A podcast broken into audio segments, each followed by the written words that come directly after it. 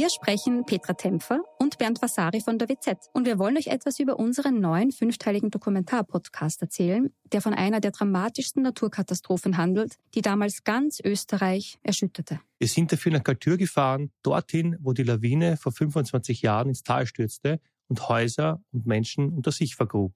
31 Menschen starben, darunter zahlreiche Kinder. Wir haben nach Antworten auf die Frage gesucht, wie es überhaupt zu dem Unglück kommen konnte und wer damals die Verantwortung getragen hat. Gibt es überhaupt einen Schuldigen? Die Kaltürer haben uns auch erzählt, wie sie die Tage nach der Katastrophe erlebt haben. Der damalige Bürgermeister war übrigens Anton Matle, der heute Landeshauptmann von Tirol ist. Ihr könnt unseren Podcast Galtür, der weiße Tod unter wz.at hören und auf allen Plattformen, wo es Podcasts gibt.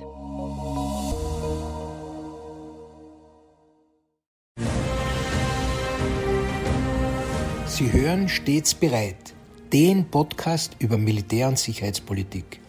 Mein Name ist Herbert Bauer, ich bin Generalmajor im Ruhestand und werde in meinem Podcast militärische und sicherheitspolitische Themen allgemein verständlich erläutern. Grüß Gott und einen guten Tag. Heute möchte ich der Frage nachgehen, wie strategische Absichten und Kriegsgeschehen durch geheime und verdeckte Propaganda unterstützt werden kann. Ich beginne mit einer fiktiven Geschichte, in der wir Mäuschen in einer strategischen Befehlsausgabe sind. In einem fiktiven Land, das kann groß, aber auch klein sein, regierte ein politischer Führer. Leider kann ich keinen Namen nennen, denn selbst wenn er fiktiv ist, könnte ich damit in eine Richtung deuten, was ich so nicht will. Wie viele politische Führer war auch dieser ein Meister der politischen Manipulation. Er war sich auch bewusst, dass die Unterstützung der Weltgemeinschaft entscheidend für den Erfolg seiner Pläne war. Er rief den Leiter seiner geheimen Propaganda- und Einflusszentrale zu sich und meinte, die Zeit ist gekommen, wir müssen die Welt davon überzeugen, dass unser beabsichtigter Krieg gerechtfertigt ist. Ich möchte, dass deine Leute eine Kampagne starten, um die öffentliche Meinung in der Welt zu unseren Gunsten zu entwickeln. Der Leiter dieser Desinformationszentrale nickte, verstanden, wir werden die sozialen Medien nutzen, um unsere Botschaft zu verbreiten. Die Propaganda- und Einflusszentrale, ein unauffälliges Gebäude in einer verschlafenen Stadt, war in Wirklichkeit ein hochmodernes Zentrum der Informationskriegsführung. Hier arbeiteten Hunderte von Mitarbeitern rund um die Uhr, um Falschnachrichten zu erstellen, soziale Medien zu infiltrieren und Diskussionen zu manipulieren. Nun startete eine ausgeklügelte Kampagne, die auf Sympathie abzielte. Die zahllosen Mitarbeiter schufen gefälschte Berichte über angebliche Aggressionen gegen ihr Land und verbreiteten sie viral. Posts und andere Nachrichten überschwemmten soziale Netzwerke mit diesen Geschichten, verstärkten sie und erzeugten künstlich eine Welle der Empörung. Parallel dazu starteten sie eine subtilere Operation, um die öffentliche Meinung in Schlüsselländern zu beeinflussen. Sie schufen gefälschte Profile von scheinbar normalen Bürgern dieser Länder, die begannen Posts zu teilen, die diese gefegte Sichtweise unterstützten. Diese Posts wurden sorgfältig konstruiert, um Emotionen zu wecken und die Solidarität zu erzeugen. In einem kleinen Café in Paris zum Beispiel las Marlene, eine Studentin, einen dieser Posts. Empört über die Ungerechtigkeit, die sie zu erkennen glaubte, teilte sie die Geschichte in ihrem Netzwerk. Ähnlicher ging es Tausenden von Menschen auf der ganzen Welt, die unwissentlich Teil von dieser raffinierten Kampagne wurden. Währenddessen begannen investigative Journalisten, Faktenchecker und Cybersicherheitsexperten Unregelmäßigkeiten in den sozialen Medien zu bemerken. Sie arbeiteten fieberhaft daran, die Quelle der Desinformation zu entlarven. Langsam kamen sie der Wahrheit auf die Spur. Als die Wahrheit ans Licht kam, war die öffentliche Meinung jedoch bereits tief gespalten. Proteste und Gegenproteste brachen in verschiedenen Ländern aus, Menschen gingen auf die Straße, gesteuerte Demonstrationen trugen Gewalt in die Beschaulichkeit der betroffenen Länder, und Regierungen kamen unter Druck, Stellung zu beziehen, wofür sie wiederum durch die verbreiteten Lügengespinste gebrandmarkt wurden. Die Überwachungseinheit der Propaganda- und Einflusszentrale beobachtete die Entwicklungen mit einem kalten Lächeln. Obwohl die Taktiken aufgedeckt wurden, war das Ziel erreicht worden. Die Welt war zu beschäftigt mit ihren internen Konflikten, um sich ihrem unmenschlichen und problematischen Verhalten ja selbst einem bevorstehenden Krieg effektiv entgegenzustellen. Nach dieser fiktiven Geschichte möchte ich nun diesen Kampf im Informationsraum und seine Auswirkungen auf uns aus verschiedenen Blickwinkeln betrachten, wobei kein Anspruch auf Vollzähligkeit erhoben werden kann. Beginnen möchte ich einmal mit der Rolle von Social-Media-Plattformen. Online-Plattformen ermöglichen es, Informationen schnell zu verbreiten. Dies kann sowohl für die Verbreitung realer Nachrichten als auch für Desinformation genutzt werden. Der Zugang ist einfach und die Geschwindigkeit und Reichweite dieser Plattformen bedeuten, dass Nachrichten und Propaganda über viele Smartphones und Internetzugänge weit und schnell verbreitet werden können, was die allgemeine Bewusstheit und Kenntnis über politische Entwicklungen und Konflikte erheblich erhöht. Aber welche Probleme treten hierbei auf? Nun, eines der größten Probleme bei Online-Plattformen ist die Verbreitung von Desinformationen und Fake News. In Konfliktsituationen wie zum Beispiel dem Ukraine-Krieg, aber auch rund um den Nahostkonflikt werden oft falsche Informationen oder einseitige Narrative verbreitet, um die öffentliche Meinung zu beeinflussen. Dies kann zu einer verzerrten Wahrnehmung des Konflikts führen und dazu verleiten, einseitig Partei zu ergreifen oder sogar verhetzt zu werden. Die Art und Weise, wie Konflikte in den sozialen Medien dargestellt werden, kann die öffentliche Meinung und das Verhalten beeinflussen, was wiederum reale Auswirkungen auf den Konflikt selbst haben kann. Soziale Netzwerke sind somit ein mächtiges Werkzeug für die Verbreitung von Propaganda.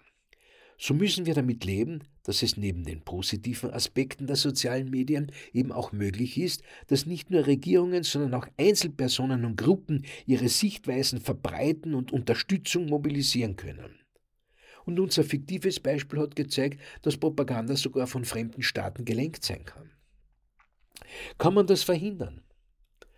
Regierungen und die Plattformbetreiber können versuchen, Online-Foren zu kontrollieren und zu zensieren, um die Verbreitung bestimmter Informationen zu unterbinden oder zu fördern. In autoritären Staaten ist das gang und gäbe.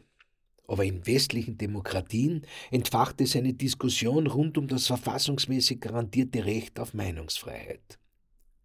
Die globale Natur des Internets bedeutet außerdem, dass Informationen und Propaganda über nationale Grenzen hinweg verbreitet werden können.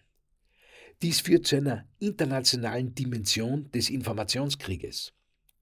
Die Algorithmen, die bestimmen, welche Inhalte den Nutzern auf Plattformen angezeigt werden, können auch dazu beitragen, bestimmte Narrative zu verstärken und andere zu unterdrücken.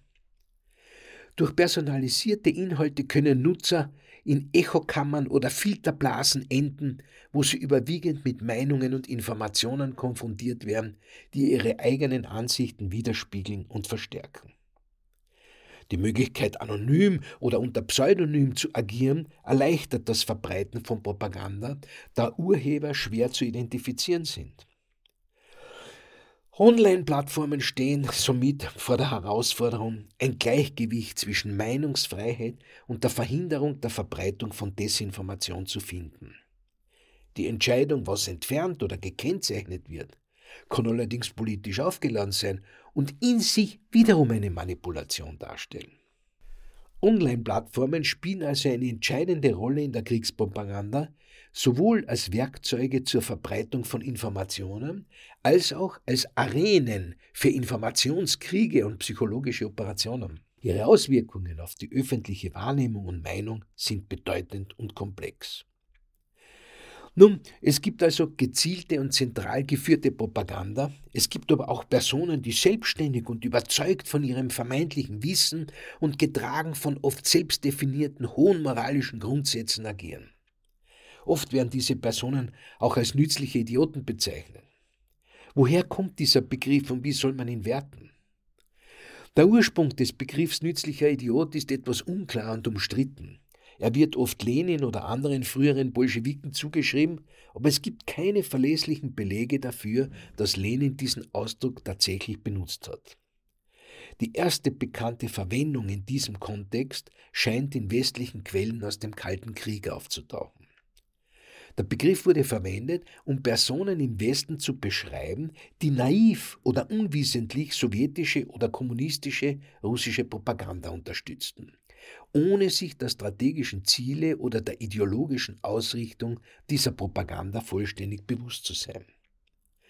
Diese Personen wurden als nützlich für die Sache des Kommunismus angesehen, da sie dessen Botschaften und Ziele in ihren eigenen Ländern förderten oft ohne direkte Verbindung oder Loyalität zur Sowjetunion. Im Laufe der Zeit hat sich der Begriff weiterentwickelt und wird heute meist allgemeiner verwendet, um Personen zu beschreiben, die unwissentlich oder unbeabsichtigt die Ziele einer politischen oder ideologischen Gruppe unterstützen, zu der sie eigentlich nicht gehören oder die sie unterstützen, ohne die tatsächlichen Absichten oder Folgen dieser Unterstützung zu verstehen oder die sie möglicherweise sogar ablehnen würden, wenn sie deren wahre Natur oder Absichten verstehen könnten.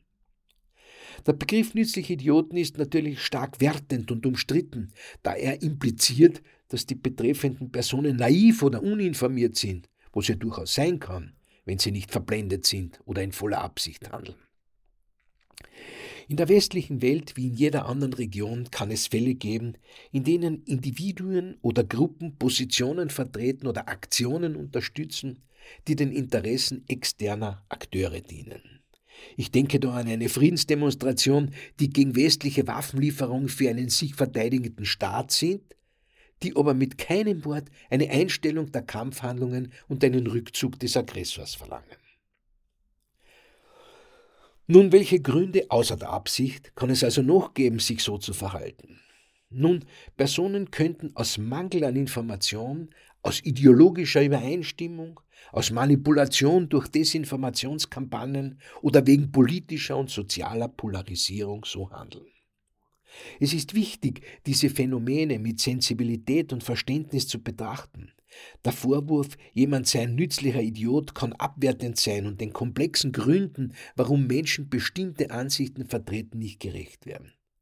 Stattdessen ist es hilfreicher, sich auf Aufklärung, kritisches Denken und den Zugang zu vielfältigen und verlässlichen Informationsquellen zu konzentrieren, um eine informierte öffentliche Diskussion zu fördern, für die allerdings natürlich auch eine Offenheit vorhanden sein sollte. Schauen wir uns zum Abschluss noch drei konkrete Beispiele von Propaganda im Ukraine-Krieg an, wobei ich hier kein Urteil über die Legitimität treffe, sondern einfach darstelle, was ist. Ein einfaches Beispiel, das gerade stattgefunden hat, zeigt uns russisches Videomaterial mit der Zerstörung eines Kampfflugzeuges auf einem ukrainischen Militärflugplatz. Die Ukraine meldet hierzu, dass es eine Attrappe war. Was stimmt? Was ist Propaganda? Wo ist die Wahrheit? Etwas komplexer ist die russische Propagandaaktion mit der Darstellung der ukrainischen Regierung und hier insbesondere des Präsidenten Volodymyr Zelensky selbst jüdischer Abstammung als Faschisten oder Nazis. Diese Rhetorik wird über staatlich kontrollierte Medien und soziale Netzwerke verbreitet und zielt darauf ab, die russische Intervention als einen Kampf gegen Faschismus darzustellen. Russland hat den Krieg in der Ukraine von Anfang an als Spezialoperation dargestellt. Diese Rhetorik wird über staatliche Medienkanäle und soziale Medien verbreitet.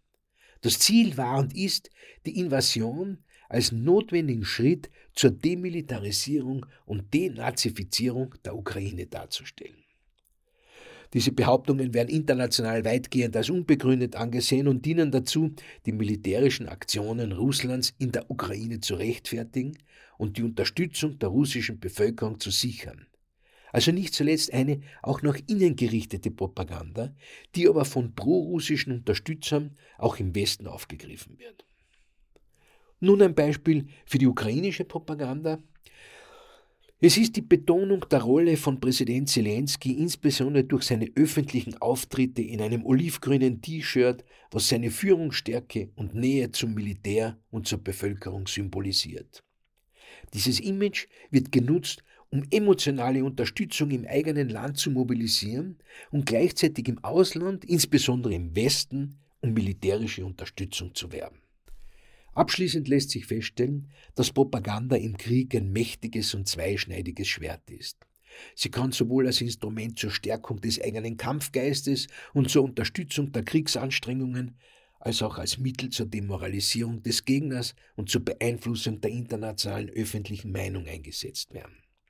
In einer Ära, in der Informationen in Echtzeit über den Globus verbreitet werden können, hat die Rolle der Propaganda in bewaffneten Konflikten eine neue Dimension erreicht. Sie ist nicht mehr nur auf Flugblätter, Rundfunkansprachen oder Plakate beschränkt, sondern breitet sich in Form von digitalen Kampagnen, Desinformationsstrategien und subtilen narrativen Manipulationen aus. Die Herausforderung besteht darin, zwischen propagandistischer Rhetorik und der Wahrheit zu unterscheiden. Besonders in einer Zeit, in der Fake News und Desinformation weit verbreitet sind. Dies erfordert von uns allen ein hohes Maß an Medienkompetenz und kritischem Denken. Wir müssen stets die Quellen unserer Informationen hinterfragen und uns bewusst sein, dass in Kriegszeiten Nachrichten und Fakten oft als Waffen eingesetzt werden. Die Geschichte lehrt uns, dass Propaganda im Krieg weitreichende Folgen haben kann, nicht nur auf dem Schlachtfeld, sondern auch in der Gestaltung der öffentlichen Meinung und der nachkriegszeitlichen politischen Landschaft.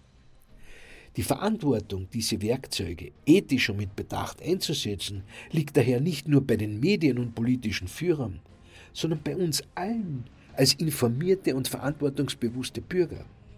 Letztlich ist es unsere Aufgabe, wachsam zu bleiben und uns für eine Welt einzusetzen, in der Informationen frei fließen können und die Wahrheit nicht durch den Nebel der Propaganda verdunkelt wird.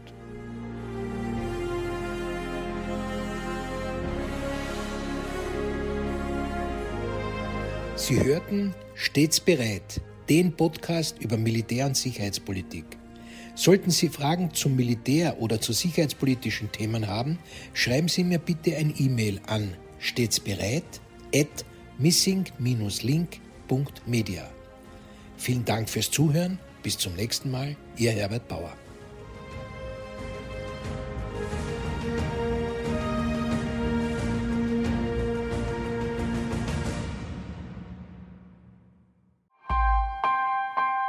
Missing Link